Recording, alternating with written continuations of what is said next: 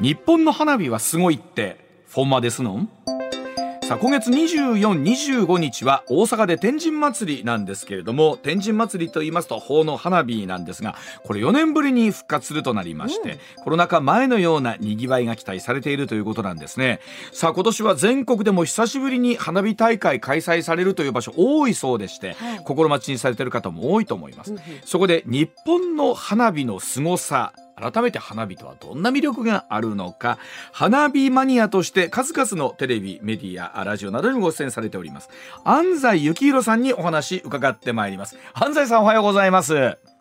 おはようございます。どうぞよろしくお願いいたしま安す西よろしくお願よろしくお願いします。あの花火マニアとしてのご活動ということなうんですがん、もともときっかけはなんかどんなところからだったんねでえすちっか、ちゃい頃からお好きだったんですか。はいもう全くもう小さい頃は花火に興味もなかったです。えーあそうですそうなの。ちっちゃい子花火好きです好よ、きですよね。うんいやー、人混みがそもそも嫌いなの で、まななんでそんな人が集まってるところに行かなきゃいけないんだと。花火大会人集まるもんね。あそうなんです それがよ。それが、はい、それがですね、2011年にうん東日本大震災が発生しまして、はいはいはい私、実家が福島県なんですけども、はいうんまあ、被災しまして、あらまあ非常にこう気落ちをしてしまったんですね。はいはい、うんでそこで、まあ、たまたまその友人に、うんまあ、お前の田舎にいい花火大会があるよと、見てきたらいいんじゃないかとうん誘われて、まあ、さ紹介されて行ったのがきっかけだったんですよ。ほへうで、まあ、それまではウェイとはい乾杯みたいなのが花火大会だと思ってたんで、うんはいはいすごい黙祷ですとか、ーうんほう福島頑張ろうみたいなそういうメッセージ性がある花火大会、あーあーこれが花火かと、なるほど。心が浄化されたというか、うんこうひ花火一つ一つに思いがこもってるんだなっていうのを感じられたっていうことですね。そうですそうですうんあとここうれみんな同じ方向向くんで、うんはいあ確かにそうですよねそれも上を見ますもんね。うーんはいうんでそこから花火にまあえーまあハマったとしては今い後花火マニアとしてのうんえーと具体的な活動みたいなんてのも花火お好きな方が結構いらっしゃるじゃないですうかん日本全国その中でも特に安西さんはどういう活動をしてらっしゃるんですかえっと私普通の本業はサラリーマンなんですよ。あそうなんですかはいはい はいあくまで花火は趣味なんですけども、はいそうなんだ。まあ、うんこうやって、うんやはりこうメディアさんからお声がけいただいて、うんまあ、多くの方にこう伝える、うん一人でもこう多くの方に花火の魅力を伝える、なんかが、まあ、ある意味活動になってるかなとは思いますね。もう一通りいろんな花火大会日本の著名なところはもうご覧になってるイメージですか、え、それがですね、うんあの花火大会大小ですね、うん、まあ、これ何千、まあ、5000以上とも言われてるんです よ。そんなあります5000もやってますそうなんですよ。小さいも大小合わせるとですね、あーでもそうまかだまだ、どの地域にも必ず花火大会というのはまず各都道府県あおお町でも一個ぐらいはありますもんね確かにねないとこない、そうですね、はい。うん、うんなので、まだまだこう志半ばですよね。でもそれでもだいぶ行きはったでしょ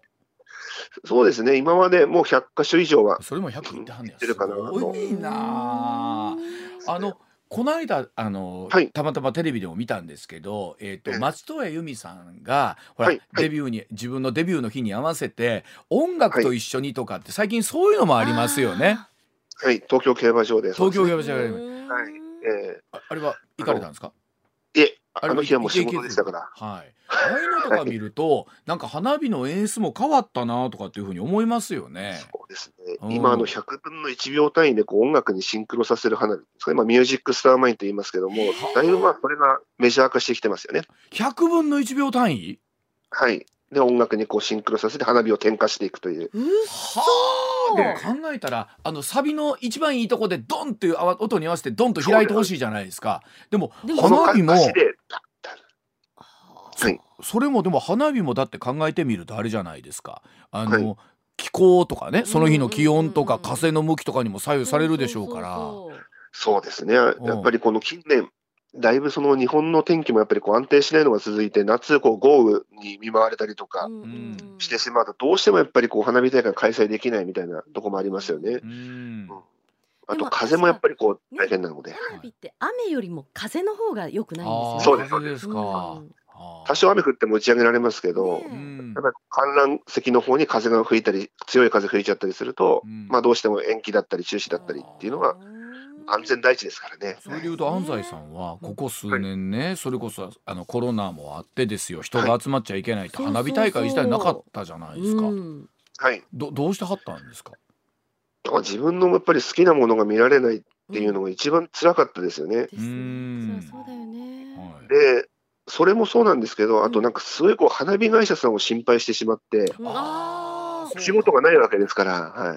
い。でその技術の伝承とかもねそうです。途絶えてしまうんじゃないかとか。あ確れかに花火会社さんって、うん花火だけですかもうほとんどそうですね。花火だけです。花火だけほんまにコロナの間中そう大変やっそうたですよなねんとか演歌店さんとかようありますよねうん西村演歌店さん、うんはい。はい。じゃああれですかあの方たちは年にも花火のためだけに1年間働いてらっしゃるもうほとんどの会社がそうですよねあ。その日、まあ、こういくつこう請け負ってるかっていうのは会社さんによってそれ様々ですけども、はい、は夏は結構増員とかしますよ、アルバイトを募集あそうなんでだ、今繁忙期は、はい冬の花火とかもあるっちゃありますもんねそうですね、だいぶやっぱり気候がそんな状態なんで、ん秋冬にこうスライドさせる花火大会も増えてきましてね、うんあーなるほどええじゃあそんな中ですけれどもぜひ今日はですね、花火マニアとして数々ね、ご出演されています安西さんに、うんさあそれでははい関西のおすすめ花火、うんぜひいくつかご案内いただきたいと思うんですが、はいはいいろいろありますけど、まあ、なんといってもやっぱりダントツで1位じゃないですかね、私の中では。はい、え何は淀川花火大会ですあね出。ましたねはいあー淀川花火大会ね、今年は8月5うんうん日土曜日、そうですはい、土曜日、ねはい、これはこれはもどういうとこうろでしょ淀う、川のど真ん中にですね、うん大船という船を浮かべまして、うんはい、まあ、そこに花火の筒がこう船の上にいっぱい乗ってるわけですね。ううんん、で、ここから、まあ、その音楽にシンクロさせた花火をはい、打ち上げるわけですよ。うんで、この川のど真ん中で、しかも都会のど真ん中ですよね。うんあーそうすで、ね音楽にシンクロさせて打ち上げるなんての、これ、淀川しかないですから、あへーそうなんですね、はいは目玉も有名ですけど、あはいなんていうのは音楽にシンクロした花火はないので、あへーそうなんですそうねなんだはい、そうなんですよ。それはその音楽が聞こえる範囲に行かないとダメですよね。 そうか。そうですか。ね。えええ音楽とシンクロしてるの知らまなあかった。桟敷とかもありますもんね、桟そうなん敷だ有料席とそうかですもね。はいああそうかこれなかった時は寂しかったもんなやっぱり、えー、ダントツだなと思っていたのはその世の淀川川花火何関々西とでかそうはもう随い一。やもスイーツですね、これはもう。はいうん、あといかがでしやょっうかぱり、はい。あとはですね、うんこう広島の、あの、芦田川花火大会ですかね。広島広島。はいはい。へえ。これもですね、うんあの、これ花火の幅っていうんですかね。うんあの、1.6キロ。はい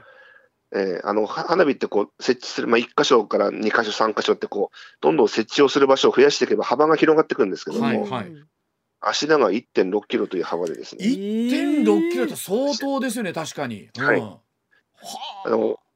長岡では2キロっていう幅はありますけども、あはいまあ、これはですね、関西方面の1.6キロはこれ最長区なので、は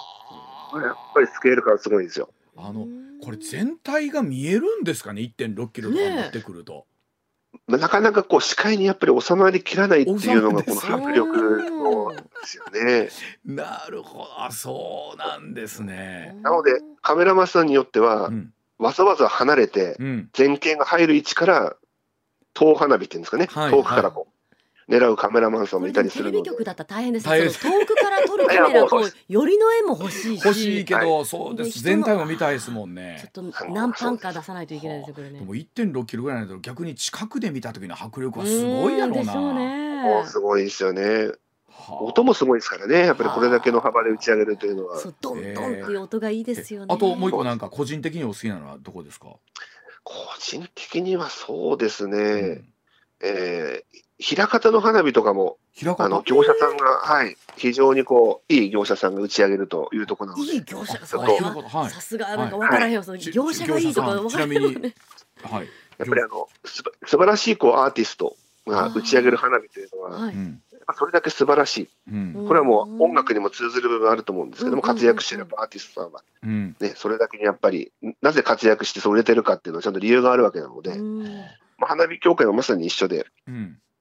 やはりこう多くのこう現場っていうんですかね、はい。でこう経験を積まれるやっぱ花火会社さんは、どんどんこうやっぱり技術の進歩がこう加速していきますし、えーうんでそういうところでやっぱり業者にもこう注目いただきたいっていうの安が西さんはじゃあもう業者で見るみたいな感じなんですね。そうです。やっぱりどのアーティストが歌うかわからないライブになかなか行きにくいじゃないですか。でそこわかはどのアーティストどれとあーなるかほのど難しそういですそうな。へ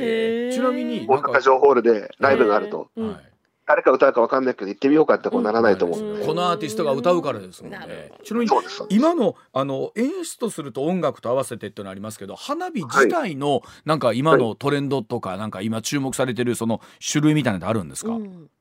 これやはりですね色使いという部分かなと思います、色使い、はい、これどういうことかって言いますと、うんうんまあ、昔はその緑ですとか紅ですとか青ですとか、うん一色だったものが、はい、今はこう一回の燃焼でさまざまなこう色にグラデーションを変化させると。はあ。はで次から次とこうネオンのようにイルミネーションのようにこう色が変わるわけですね。え一発の花火でですかそうです、一回のその燃焼で。へすこれが今、最大6色まで、ええーえ時間差なんだ。ー、あロック時間差ロッでクさだんだんだんだんこう。はい、それってもう海外はやっぱないもの、日本の凄さなんですか。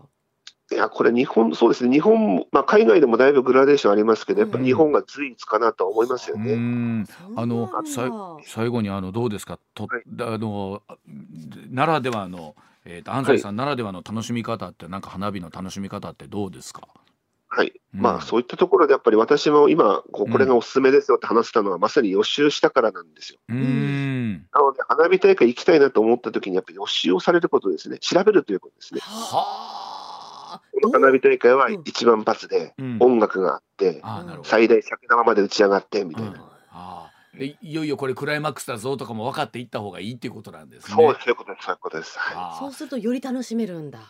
い、より楽しめますね。はあでどのアーでティスもト安安心できますね。そうですね。うんうんいやでもそうやって思うとこれからそんな花火大会が続々と日本各地でね、広がってくるということですので、はいこれからまたきっとあの安西さん自身のお仕事が忙しくうん。なってくると思いますが、そうねはい、またぜひぜひよろしくお願いしたいと思います。どうもありがとうございあまりした。がとうございます。花火マありニアがとうございました安西幸宏さんでございました。